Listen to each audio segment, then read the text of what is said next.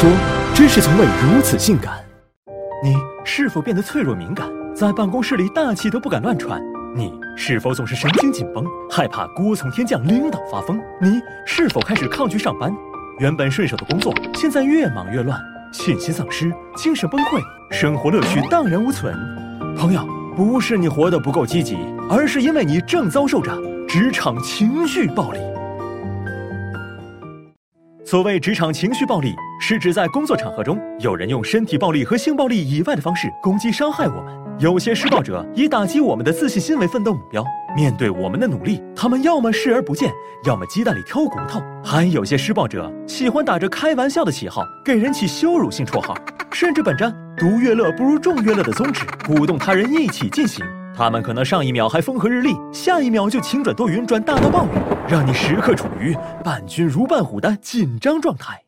除了狂风骤雨般的吐槽谩骂、人身攻击，有些施暴者采用的是冷漠相待的冷暴力。他们简单干脆的直接孤立我们，或者背后插刀离间我们与他人的关系，甚至在工作中也拒绝沟通，消息不看，邮件不回，故意延误工作不说，最后还甩得一手好锅，什么都成我们的错。对施暴者来说，别人的感受没那么重要，他们才是职场中心。有的甚至能从施暴的过程中获得成就感和满足感，而还有些施暴者把职场视为战场。他们把使用情绪暴力当成一种战术，可以向上展示能力，获得权力，对下体现权威，增强对下属的掌控。由于职场情绪暴力具有长期、反复、故意等特点，所以它能一步步打击我们的自信心，让人陷入自我怀疑。当我们觉得自己什么都做不好时，也会对工作产生懈怠情绪。有研究指出，职场情绪暴力是我国高离职率的原因之一。此外，还有调查显示，职场情绪暴力会影响饮食睡眠。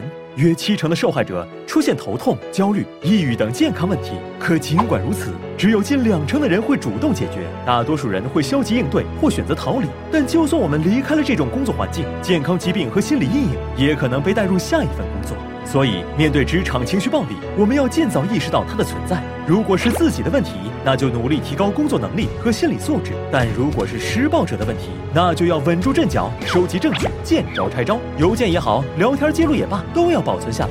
遭受语言攻击时，录音也是一个好计策。此外，要学会在公司内部求助，可以利用证据与 HR 部门沟通，尝试调岗或换团队，别跟施暴者谈论过多的私人生活和个人感受。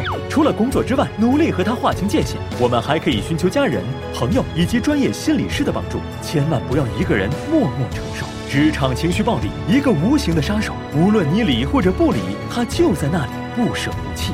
要是用尽所有的办法还是无法改变局面，那就尽快离开，不要让职场情绪暴力像温水煮青蛙似的摧残我们。老板，策划案改好了，您看没问题，我就先回家了。回家回家，就知道回家。你这智障就应该回娘胎重造。我已经连续加班三个月了，那又怎么样？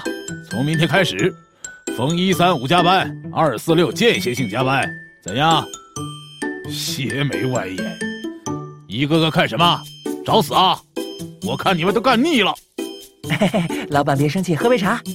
笑，笑什么笑？笑就不用加班了？